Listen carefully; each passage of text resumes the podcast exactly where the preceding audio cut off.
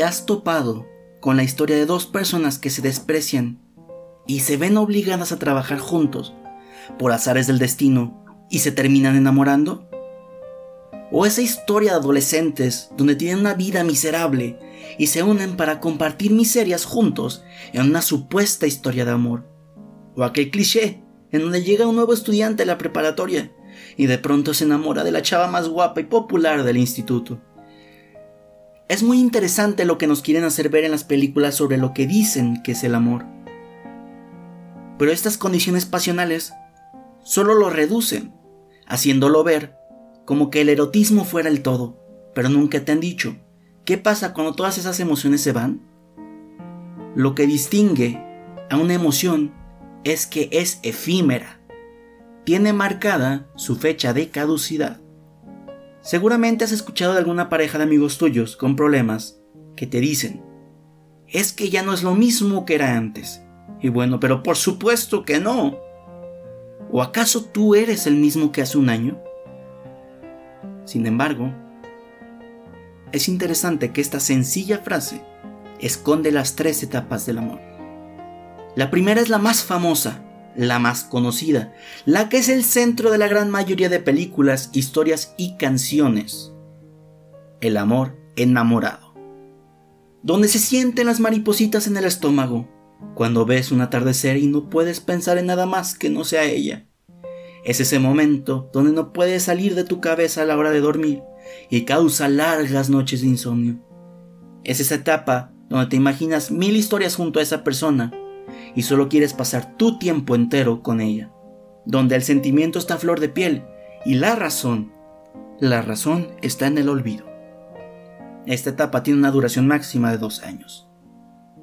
La segunda es aquella donde se fundamentan los matrimonios sólidos y las historias más prósperas de amor.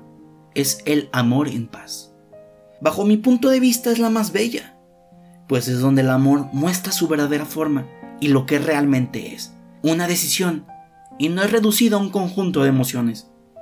Es el decidir querer y buscar el bien del otro por el hecho del otro. Que en diferentes palabras sería cuando conoces íntegramente a la persona con la razón, ya no con los sentimientos velando la verdad, y la eliges cada día de tu vida.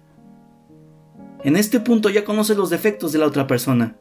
Son muy evidentes, y aunque sigan habiendo destellos del amor enamorado que jamás se van a ir, ya no es lo mismo que era antes.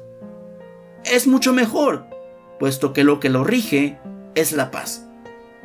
Y el seguir adelante no depende de una emoción, sino de la voluntad de ambos, caminando de forma independiente, libres, pero al mismo rumbo.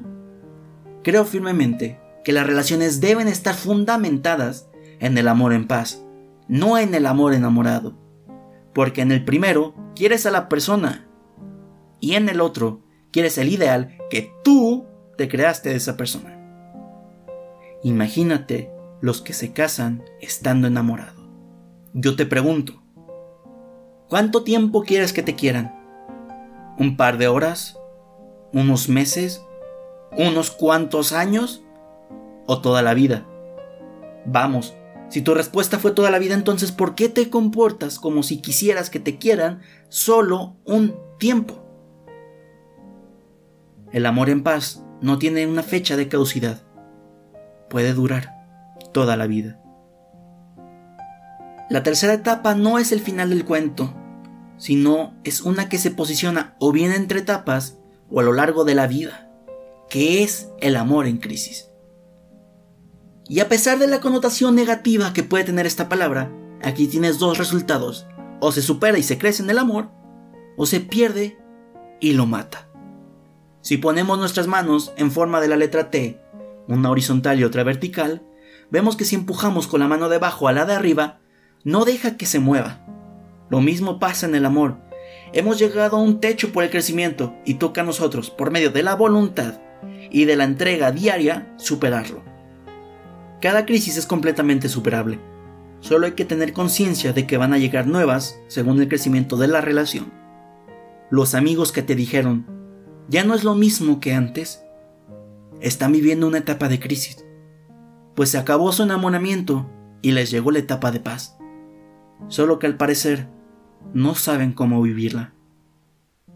No busques a quien querer, sino quien te quiera. Los invito a que lean Construir el Amor de José Pedro Manglano, la cual fue la bibliografía de este episodio, junto con el curso Hechos para Amar de Susana Ochoa y Roberto Rojas. En Instagram y en Twitter me pueden encontrar como arroba emiliovlpz. Con gusto resolveré sus dudas y atenderé sus comentarios. Gracias por estar en este episodio de Espresso Macchiato, donde tomo los temas amargos de la vida y los rebajo para endulzarlos un poco. Aquí Emilio, y fue un placer que me dieran estos minutos. Hasta la próxima. Episodio dedicado a todos los profesores que me enseñaron lo que sé del amor. El profesor y presbítero Tadeo López, Susana Ochoa, Roberto Rojas y el doctor Eng.